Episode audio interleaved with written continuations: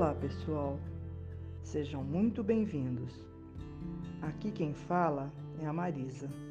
E hoje vamos continuar com o 48º episódio de estudo do livro Jesus no Lar, de Francisco Cândido Xavier, pelo espírito de Neo Lúcio, numa série de 50 capítulos.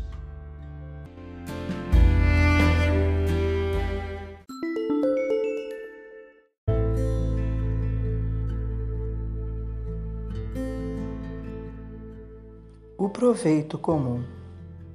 Dentro da noite muito clara, os companheiros reunidos em casa de Pedro comentavam as dificuldades na divulgação das ideias redentoras.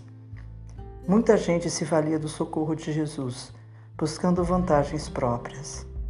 Certo negociante provocava o ajuntamento popular em determinada região da praia a fim de estimular a venda de vinhos Carroceiros vulgares intensificavam a propaganda do reino celeste nas cercanias, não com o objetivo de se tornarem melhores, mas para alugarem veículos diversos a doentes de longe, interessados na assistência do Mestre.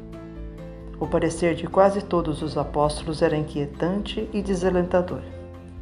Foi quando o divino amigo, tomando a palavra, explanou. Certo filósofo mergulhado nos estudos da revelação divina possuía um discípulo que nunca se conformava com a incompreensão do povo a respeito das verdades celestes. Inflamava-se de minuto a minuto contra os maus, os ingratos ou os hipócritas que abusavam dos elevados ensinamentos de que se via portador. O mestre ouvia-o e guardava silêncio, até que numa linda manhã, vindo um aguaceiro rápido de estio, convidou-o para um breve passeio até o campo próximo, depois de refeita a paisagem.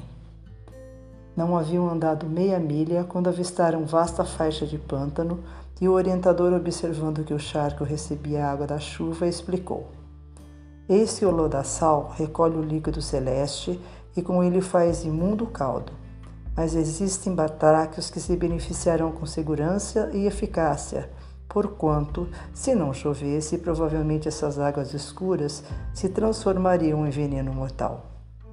Depois de alguns passos, Encontraram poças de enxurrada nos recôncavos de terra dura, e o mentor, analisando-os, acrescentou: Aqui, a fonte jorrada do firmamento é agora lama desagradável.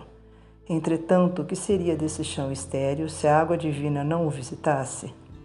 Amanhã talvez veremos nesse solo perfumada floração de lírios rústicos. Marcharam adiante e detiveram-se na contemplação de algumas árvores nuas. A água nos galhos ressequidos parecia cinzenta e fétida, mas o instrutor esclareceu. Nessas árvores abandonadas, a bênção da chuva cristalina se fez pesada e sombria. No entanto, que lhes aconteceria se as dádivas do alto não as beneficiassem? Possivelmente morreriam em breve até as raízes. Em poucas semanas, porém, cobrir-se-ão de ramagens fartas, servindo aos lares abençoados dos passarinhos. Demandaram além e descobriram alguns pessegueiros, cujas flores guardavam as gotas do céu, com tanta beleza que mais se assemelhavam dentro delas o diamantino orvalho, levemente irisado pela claridade solar.